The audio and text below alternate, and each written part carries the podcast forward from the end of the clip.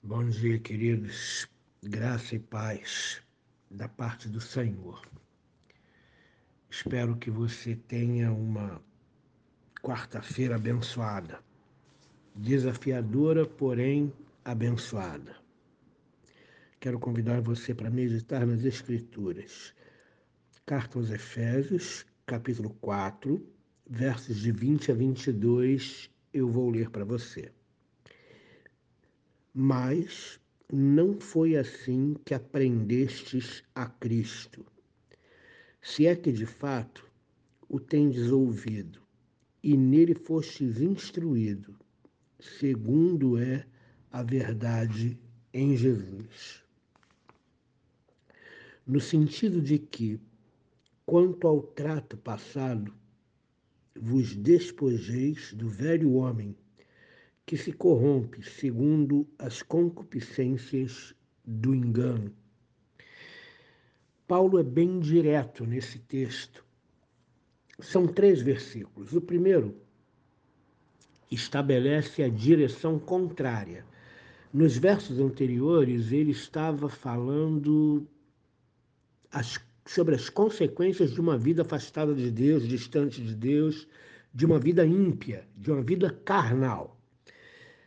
Nesse verso 20, ele começa com a conjunção adversativa, significando que o rumo da conversa vai é, mudar de direção. E ele diz assim: Mas de fato, mas não foi assim que aprendestes a Cristo. Então ele estabelece uma mudança de assunto. E, e a palavra-chave, o termo-chave é aprendestes a Cristo. Duas coisas envolvem esse aprender a Cristo. A, essa formulação ela ocorre unicamente na presente passagem. Em nenhuma outra passagem das cartas paulinas, nem nos evangelhos, nem nos livros proféticos, nem nos livros históricos, essa, essa expressão aprender, aprender a Cristo ela é repetida. Só existe aqui em Efésios capítulo 4, verso 20. Então, ela chama a atenção dos destinatários da carta para duas coisas. Observe. O modo de vida transformado que os cristãos estão vivendo, que os crentes em Éfeso estão vivendo, ele brotou do encontro com Cristo. Essa é a primeira coisa que Paulo está querendo dizer com a expressão aprendestes a Cristo. Em segundo lugar,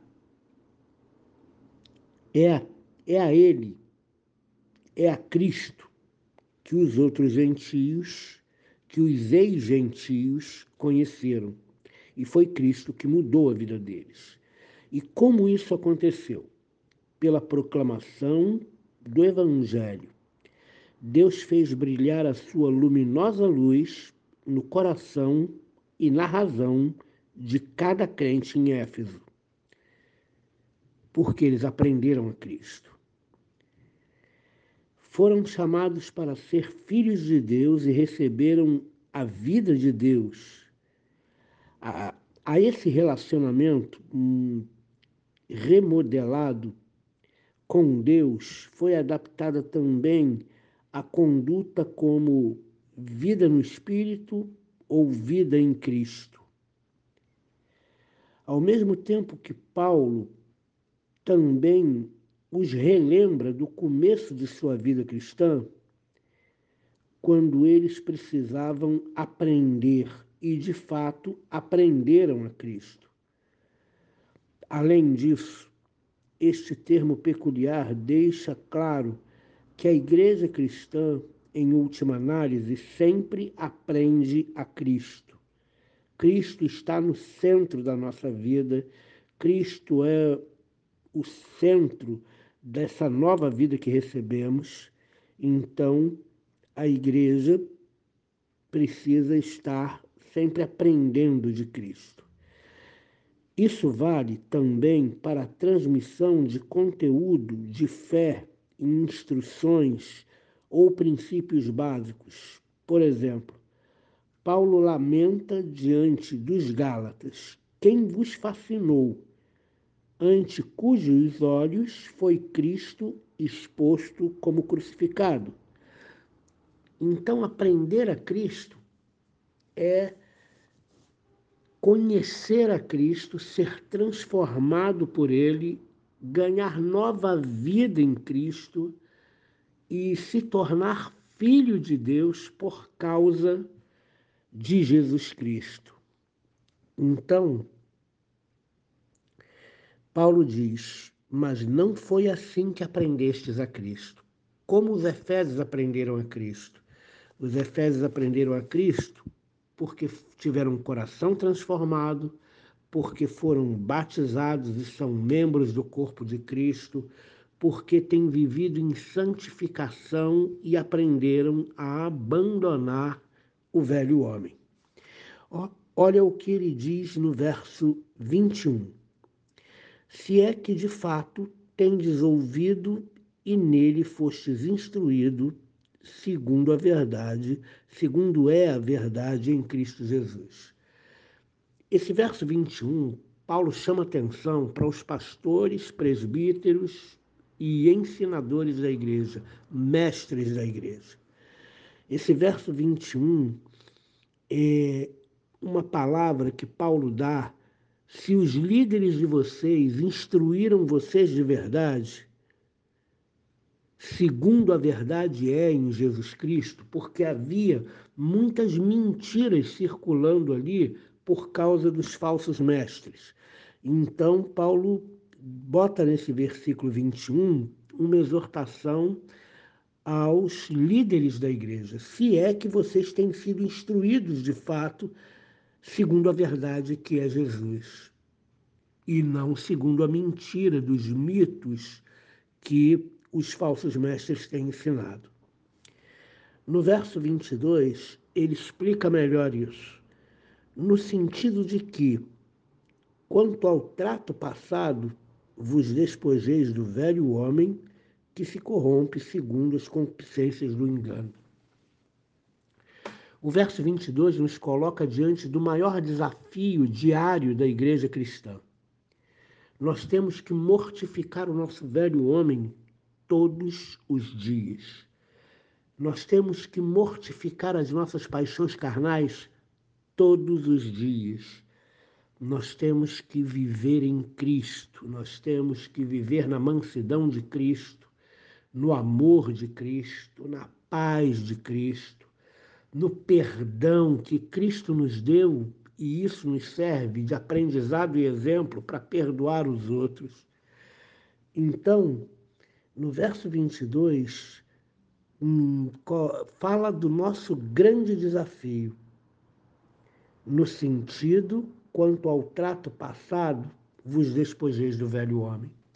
Esse é o nosso grande problema. O velho homem está sempre presente na vida da gente. O velho homem tenta ressuscitar todos os dias e todas as horas, em, em várias situações da nossa vida, para que nós sejamos iracundos, carnais, para que não perdoemos, para que sejamos maledicentes, para que pequemos de diversas formas.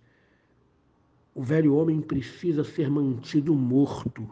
O velho homem, as velhas inclinações, os velhos hábitos, as velhas paixões morreram na cruz do Calvário e nós recebemos nova vida em Cristo. O nosso desafio é manter esse status.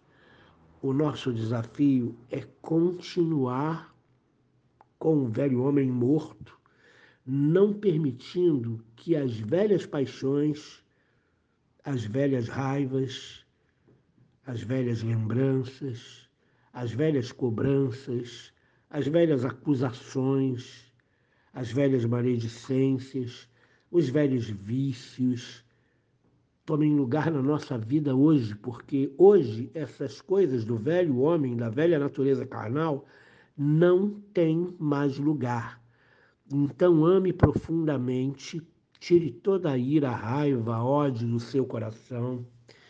Viva na paz de Cristo. seja manso, seja, tenha domínio próprio, seja controlado.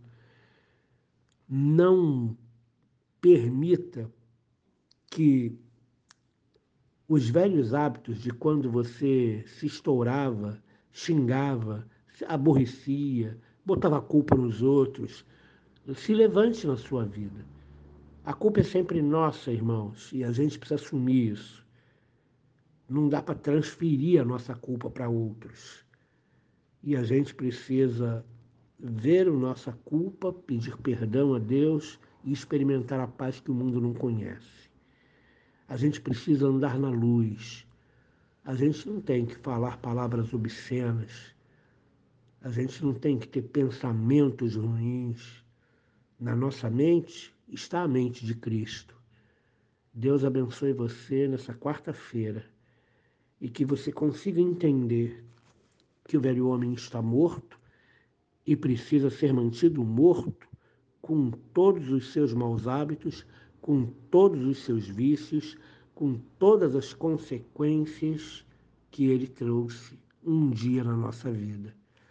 Vivemos o passado um dia, mas esse passado passou, morreu.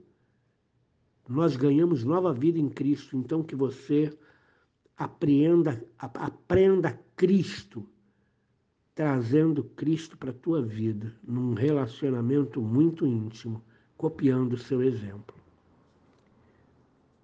Querido Senhor, nos ajuda a perceber que na nossa vida reina o Senhor. Que na nossa vida, nessa nova vida que recebemos, vivemos pela fé. Muitas coisas nos assombram, Senhor. Muitas coisas têm a finalidade específica de nos desesperar, de nos tirar do controle, de nos tirar do equilíbrio, do centro da tua vontade mas que nós, ó Deus querido, não deixemos que o velho homem ressuscite.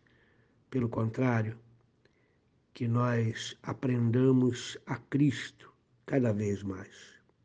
Em nome de Jesus, amém.